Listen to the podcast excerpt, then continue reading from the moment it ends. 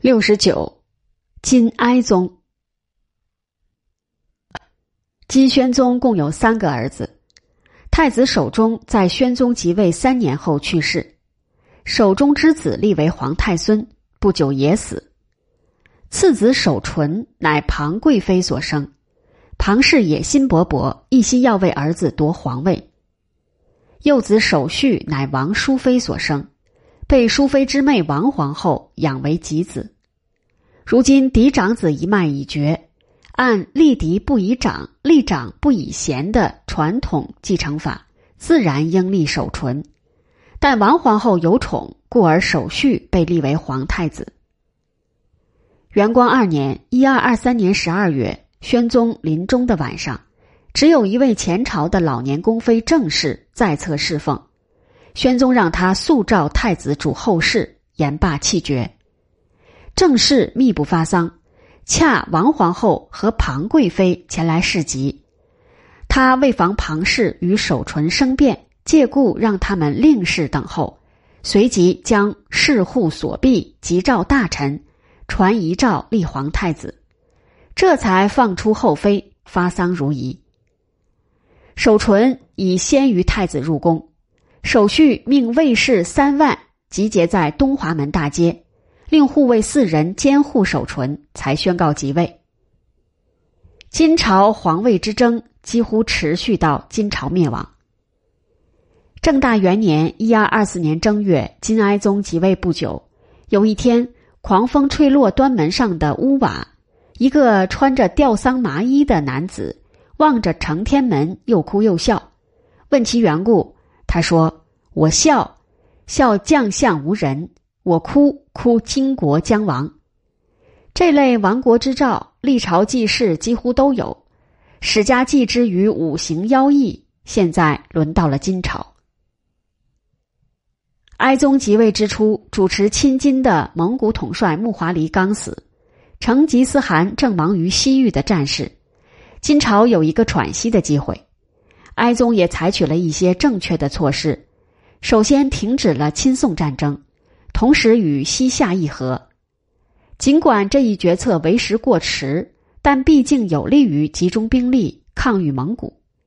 他还启用了一些主张抗蒙的大臣和抗蒙有功的将帅。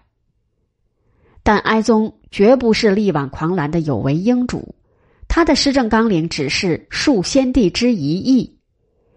宣宗贻误了十年的时间，他不久也步了乃父的后尘。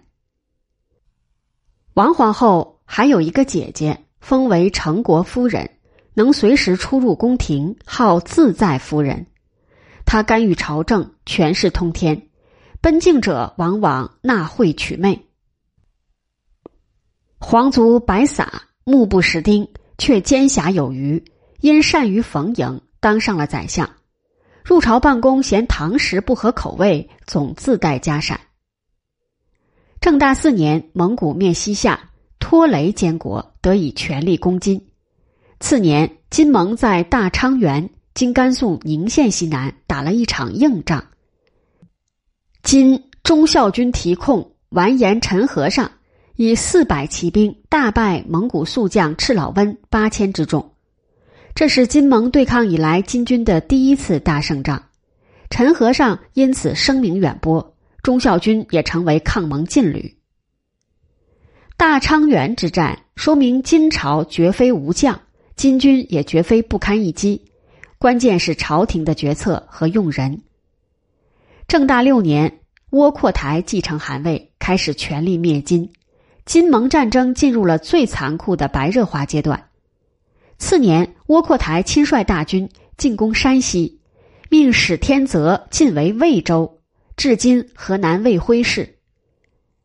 由魏州过黄河就是汴京，因而能否固守魏州，直接关系到金朝存亡。哀宗命完颜和达等领兵十万驰援，先锋完颜陈和尚领忠孝军三千出击，蒙军退兵，维州解围，汴京暂安。正大七年，窝阔台确定灭金战略，由窝阔台亲率中路军攻河中府，下洛阳；沃陈纳言率左路军进军济南，托雷率右路军由宝鸡南下，借道宋境，沿汉水出唐州、邓州。次年春季会师汴京。九月，盟军三路齐发。次年正月，窝阔台军占领郑州，尤其已到开封城下。哀宗慌忙让正在与拖雷军作战的完颜和达回师救援。与此同时，拖雷军也进抵邓州境内的雨山，在今河南邓县西南，遭到金将完颜和达和夷腊普阿的殊死抵抗。拖雷留一部分盟军牵制，主力分道直奔汴京。和达和普阿奉命率步骑十五万驰援汴京，在均州（今河南禹州市）以南三峰山后被拖雷大军追击，前遇窝阔台大军阻截，陷入重围。时正大雪，金军粮尽，人乏马困，枪槊猛雪，结冻如船。盟军围而不战，纵火烤肉，轮番休整，而后有意让开通往均州的一条路。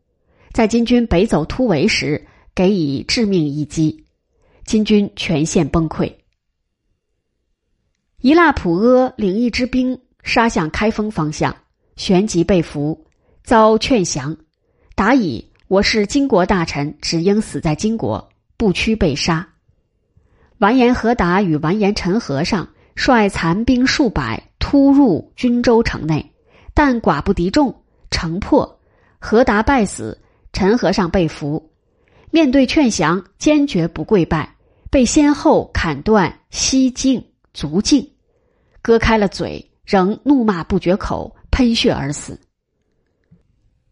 在抗蒙战争中，金朝也涌现了不少像完颜陈和尚这样的民族英雄。后人也应该像文天祥、史可法那样去宣传他们。三峰山之战是金蒙之间决定性的战役，此战金军不仅精锐尽失，还损失了完颜和达、一腊普阿两位主帅和完颜陈和尚等主要的战将，金朝的灭亡已不可避免了。开兴元年（一二三二年）三月，蒙古军攻克洛阳，挥师进围汴京孤城。哀宗与后妃聚在一起，以泪洗面。他先想偷偷自缢，被救下；后想跳楼自杀，又被救下。有臣下一针见血的指出：今日之事，皆出陛下不断将相怯懦。哀宗遣使恳求纳智求和，不获应允。五月起，城内发生瘟疫。今使哀宗记说，五十天内出殡的死尸。达九十余万具，这一数据肯定有夸大，但瘟疫来势迅猛，可以想见。城内粮食断绝，以至于人相食。汴京城援绝粮尽，勉强撑持到岁末。哀宗决定仿效乃父故迹，弃城出逃。但其父当年还有汴京作为退路，而哀宗根本没有方向。十二月，哀宗将防务交给参知政事兼枢密副使完颜奴申和枢密副使兼知开封府事完颜协辇阿部，让皇太后和后妃们留守京城，表明他还要回銮，借以稳住城中人心。自己带着护从的小朝廷匆匆出城。哀宗原来准备西逃汝州，听西来金将说。京西三百里无景吹，便改道东行。元帅完颜官奴则主张攻魏州（今河南卫辉市），因为那里有粮可守。平章政事白撒以为还不如进驻归德（今河南商丘南）。哀宗听从了官奴之策，连攻魏州三日不下，而蒙古大军随即来援，金军望风溃逃。哀宗在白撒再劝下逃往归德，他把魏州之败归咎于白撒，这才把这个误国的皇族宰相投入大牢。七天以后，总嫌唐食不合口味的白撒活活饿死。魏州之败的消息传来，汴京百姓才知道哀宗是撒手不管，自逃生路去了。对哀宗的不满便转移到留守汴京的二相身上。因粮食断绝，汴京城内一升米售至白银二两，沿路饿殍相望，时见侍女行乞，甚至发生自食妻子的惨剧。汴京西面元帅崔立利用群众的不满情绪，发动政变，杀了留守二相。在群众指望崔立为义城生灵做主时，他却自着御衣去见盟军统帅速不台。企图让蒙古大帅立自己做儿皇帝，回城后一把火烧毁了城防工事，把皇太后、后妃、宗室五百余人交给盟军，押解北上。汴京陷落，盟军入城，先把崔府搜刮的珍玩，连同其妻妾儿女抢劫一空。哀宗进驻归德，知府石攒女鲁欢升任枢密副使。兼权参知政事，普查官奴继完颜陈和尚之后，统领忠孝军。他虽是坚决的抗蒙派，但为人专断跋扈。这跋扈表现有三：其一，他在尚书省设宴调解时，杀了与他不和的对手统兵元帅马用；其二，随即以谋反的借口杀了石展、女鲁欢等将相三百余人。其三，把哀宗隔离在赵壁堂，挟天子以令诸侯，朝臣不敢奏事。五月，官奴率四百五十忠孝军袭击驻扎在归德城北的盟军大营，蒙将撒吉斯卜华败死，敌军溺死者达三千五百余人，盟军暂时败退。哀宗一面授官奴为参知政事兼左副元帅，一面哀叹自己不知用人，以致鸡同欲求。哀宗早打算逃往蔡州（今河南汝南），这是逃跑主义的最后退路。再往南就是南宋边境了。官奴反对南逃，扬言谁再主张就杀他的头。六月，哀宗与进士密谋，设伏杀死了官奴。用意一是受不了官奴的专擅，二是这样才可能难逃。蔡州无险可守，又随时受到来自南宋的威胁。哀宗迁蔡，其不至与放弃汴京相同。初到蔡州，因蒙古与南宋正协商联合灭金的事宜，哀宗竟当了三个月的太平天子。他下令营造建山亭，供油气之用。尚书右丞完颜仲德说：“蔡州攻谢虽不及皇宫万一，但比野处露宿强。今大兴土木，恐人心懈迟。”不久，哀宗又让内侍为他私下物色处女，以备后宫。仲德进谏道：“老百姓无知，神不可不畏。”就在哀宗醉生梦死、不图救亡之际。南宋与蒙古达成了共同灭金的协议。早在金宣宗发动亲宋战争的当年，即一二一八年，成吉思汗就派木华黎的叔父哲卜克使宋，讨论联手灭金的可能性。南宋是表示响应的，也遣使报聘。而窝阔台假道于宋以伐金的计划，实际上是成吉思汗留下的遗嘱。宝庆三年（一二二七年），蒙古军在进攻西夏的同时，就试探着侵略南宋四川境内。宋四川自治使郑损弃守七方关，在今甘肃康县东北；仙人关在今甘肃徽县南；武修关在今陕西刘坝南三关，把关外五州军拱手相让给蒙古军。这年是丁亥。宋方称为丁亥之变。绍定四年（一二三一年），当窝阔台将其父遗嘱付诸实施时，托雷先攻下天水军（今甘肃天水南）、成州（至今甘肃成县）和西河州（至今甘肃西河西），再派哲卜克出使宋军，提出假道的要求。不料哲卜克被南宋缅州统治张轩杀死。大怒之下，托雷干脆武力借道。蒙军攻陷缅州，至今陕西勉县，一路南下四川腹地，超掠，直到果州（今四川南充北）。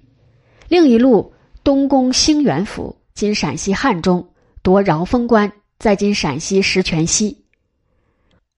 宋四川制置司被迫供应粮草，派出向导引导盟军沿汉水东下，出邓州，对汴京完成战略包围。绍定六年，金哀宗逃往蔡州以后，窝阔台派王吉出使南宋，约定共同攻蔡的日期。宋理宗见金朝灭亡在即，遣使赴盟，同意联合灭金。金哀宗获知这一情报，立即遣使南宋约和。转告的理由到十分鞭辟入里。蒙古灭国四十，以及西夏，夏王急于我，我王必急于宋。唇亡齿寒，自然之理。若与我联合，既是为我们自己，亦是为你们。但是这不过是外交辞令。哀宗与宋约和，只是减轻两线作战的军事压力，背地里他却认为南宋不堪一击，还打算挥师西向，从南宋的川蜀夺取生存空间。那么，南宋方面是否全然不知唇亡齿寒的常识，而做出联盟灭金的决策呢？早在嘉定七年（一二一四年），蒙古侵金时，朝廷讨论断绝纳金岁币。提举淮西长平乔行简就提出，金国过去是我们的仇敌，今天是我们的屏障。唇亡齿寒的古训可以为鉴，不妨仍给岁币，使据蒙古。权相史弥远认为他所虑甚远，准备继续纳币。一批太学生拂阙立正门，痛斥乔行简卖国，要求砍他的头。史弥远深知惹不起，就停了岁币。这一决策实际上等于向金朝宣布嘉定和议无效，宋金关系的恶化责任最先在南宋方面。金宣宗亲宋固然是大失策，但与此也不无关系。兴定亲宋使南宋朝野民族主义的仇金情绪再次急剧升温，虽知唇亡齿寒的常识，也不可能达成联金抗蒙的同盟。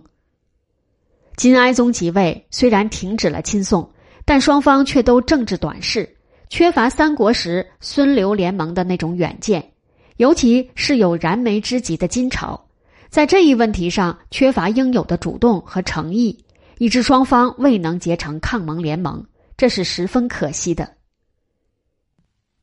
平心而论，南宋政府虽在嘉定十一年（一二一八年）就响应蒙古联合攻金的建议。却迟迟不见行动，应该就有唇亡齿寒的考虑在内。而金哀宗在即位十年内丧失了与宋联手的大好时机，灭亡在即，为了避免腹背受敌，才想到约和之策，同时却还在打南宋四川的主意。面对金朝必亡之势和得知金朝屠蜀之谋，再联系到宋金关系的历史夙愿和近期走势。南宋决策联盟灭金，实在也是无可奈何的。由于此时的金朝已必亡无疑，联金抗蒙已不可能扭转变局，而只能开罪于蒙古，使宋朝更早进入与蒙交战的状态。而联盟灭金，既可缓和与蒙古的紧张关系，又可满足靖康之变以来的仇金民族情绪。南宋联盟灭金的决策与北宋。联金灭辽的海上之盟，却有历史相似之处。王夫之即把两者相提并论，批评宋朝借金灭辽以失中原，借元灭金以失江左。毫无疑问，民族主义情绪和收复失地情节在两个决策中都起了推波助澜的作用，但海上之盟完全是徽宗集团出于对三国关系和实力的盲目估计。主动做出了错误轻率的决策，而联盟灭金的选择，南宋无疑较理智的分析了当时三国关系的既有现状，虽明知唇亡齿寒，却出于被迫和无奈，以便两害相权取其轻，因而不能简单将其与海上之盟混为一谈。天兴二年（一二三三年）八月。金哀宗命秦州元帅年歌完展全参知政事，要求与他在九月中会师饶封关，乘宋不备攻取兴元府，向四川扩地。同时，河南金将武先也攻打南宋的光化（今湖北光化西）等地，以便为哀宗入蜀杀开血路。南宋京西兵马前辖孟拱大败来犯的金军。并乘胜攻克金朝境内的邓唐等州，使哀宗入蜀计划成为泡影。九月，盟军进围蔡州，标志着蔡州之役的开始。十月，南宋以孟拱为统帅，领兵两万，运粮三十万担，履约与盟军合攻蔡州。十一月，抵达蔡州城南，受到盟军统帅塔察儿的欢迎。双方划定围城地界，约定互不侵犯，同时相互配合攻城。但金军顽强守城，战争十分激烈。蔡州被围三月，城内物价腾贵，粮食断绝，军民以人畜谷和禽泥充饥。哀宗杀旧马五十匹，官马一百五十匹给将士食用。天兴三年（一二三四年）正月十日。盟军攻西城，宋军攻南门。哀宗见城破在即，传位给东面总帅完颜成林，指望他杀出蔡州，再图恢复。其实蔡州城已被攻陷，哀宗自缢身亡。完颜仲德率领一千金军精锐，与蒙宋联军展开了激烈的巷战。听说哀宗已死，仲德也投汝水殉国。追随投河自杀的金朝将士。达五百余人。末帝成林被乱兵所杀，金亡，立国凡一百二十年。国王身死前，金哀宗说了番自鸣不平的话：“我做太子十年，人主十年，自知无大过恶，死也无恨。所恨的就是国家社稷到我而绝，与历来荒淫暴论之君同样亡国。”为此让人愤愤不平，于是元代好经有“天兴不是亡国君”的议论。金王之局，宣宗虽已注定，但哀宗为君十年，苟延残喘，不图远略，坐失时机，决策失误，一再逃跑。即便如其自诩无大过恶，不做国君则无妨。倘作为乱世之君，既然没有挽狂澜于既倒的志向和才略。便只配做亡国之君，认识不到这点，还以为历史不公平。有君如此，金朝焉能不亡？